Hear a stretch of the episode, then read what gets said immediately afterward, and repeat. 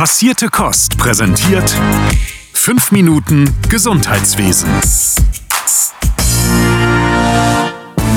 Hi, hier ist Philipp mit den aktuellen News aus Pflege und Gesundheit. Unsichere Zukunft in der Langzeitpflege. Der Deutsche Evangelische Verband für Altenarbeit und Pflege befragte knapp 600 Träger zur Versorgungssicherheit in der ambulanten und stationären Langzeitpflege. Die Ergebnisse bestätigen die alarmierenden Entwicklungen in der Pflege insgesamt. 71 Prozent der Teilnehmenden gaben an, Leistungen aus personellen Gründen einschränken zu müssen. In der stationären Pflege gaben 44 Prozent an, freie Betten nicht belegen zu können und in der ambulanten Pflege mussten 80 Prozent der teilnehmenden Dienste Neukunden ablehnen. Die Ergebnisse verdeutlichen den gravierenden Mangel an Pflegepersonal. Während die Nachfrage immer weiter steigt, reduziert sich das Versorgungsangebot drastisch. Die Initiatoren der Umfrage riefen dazu auf, das Recht auf würdevolle Pflege endlich wieder zu erfüllen. Mehr Gehalt ab März.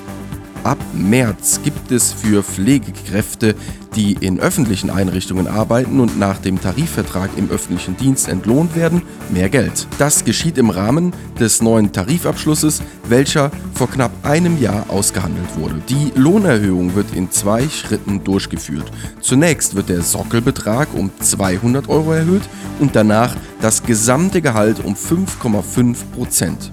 Für eine Pflegekraft in der Entgeltgruppe 5 Stufe 3 würde das zum Beispiel eine Lohnerhöhung von 371 Euro im Monat bedeuten. Digitalisierung in der Pflege. Zu wenige Einrichtungen nehmen die vom Staat freigegebenen Fördergelder für digitale Projekte in Anspruch. Das Bündnis Digitalisierung in der Pflege nahm dazu jetzt Stellung und wies die Kritik zurück, dass sich in der Pflege zu wenig für die Digitalisierung engagiert werde. Die Hürden, die Gelder zu beantragen, seien hingegen das Problem. Das größte Hindernis sei die Ungewissheit, ob bestimmte technische Anschaffungen von den Kassen refinanziert werden. Das Bündnis schlägt daher eine Digitalisierungspauschale vor, die sich nach der Größe der Einrichtung richtet. Bisher müssten Pflegeeinrichtungen für Digitalisierungsmaßnahmen rund 18.000 Euro selbst aufbringen, um überhaupt ein Recht auf die Fördersumme von 12.000 Euro zu haben. Und mit insgesamt 30.000 Euro könne man ohnehin keine nachhaltige Digitalisierung finanzieren, so das Bündnis. Digitales Pflegeheim in Österreich. Wenn wir schon beim Thema Digitalisierung sind, schauen wir doch mal, ob man sich bei unseren österreichischen Nachbarn noch etwas abgucken kann.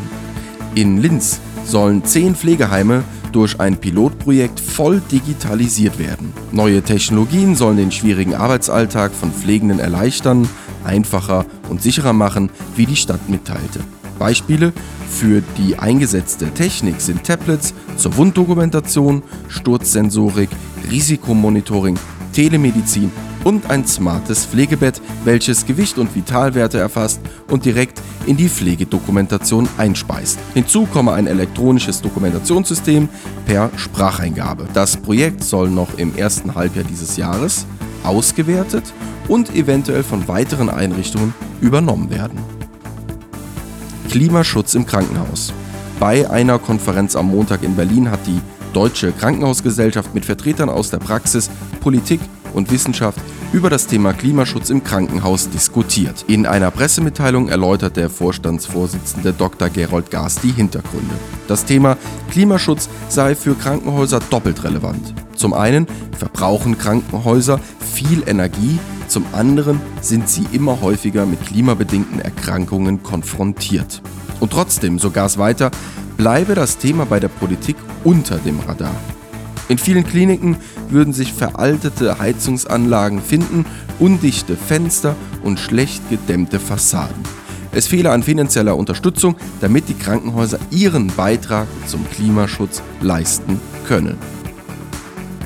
Pflegekammern für eine sichere berufliche Zukunft.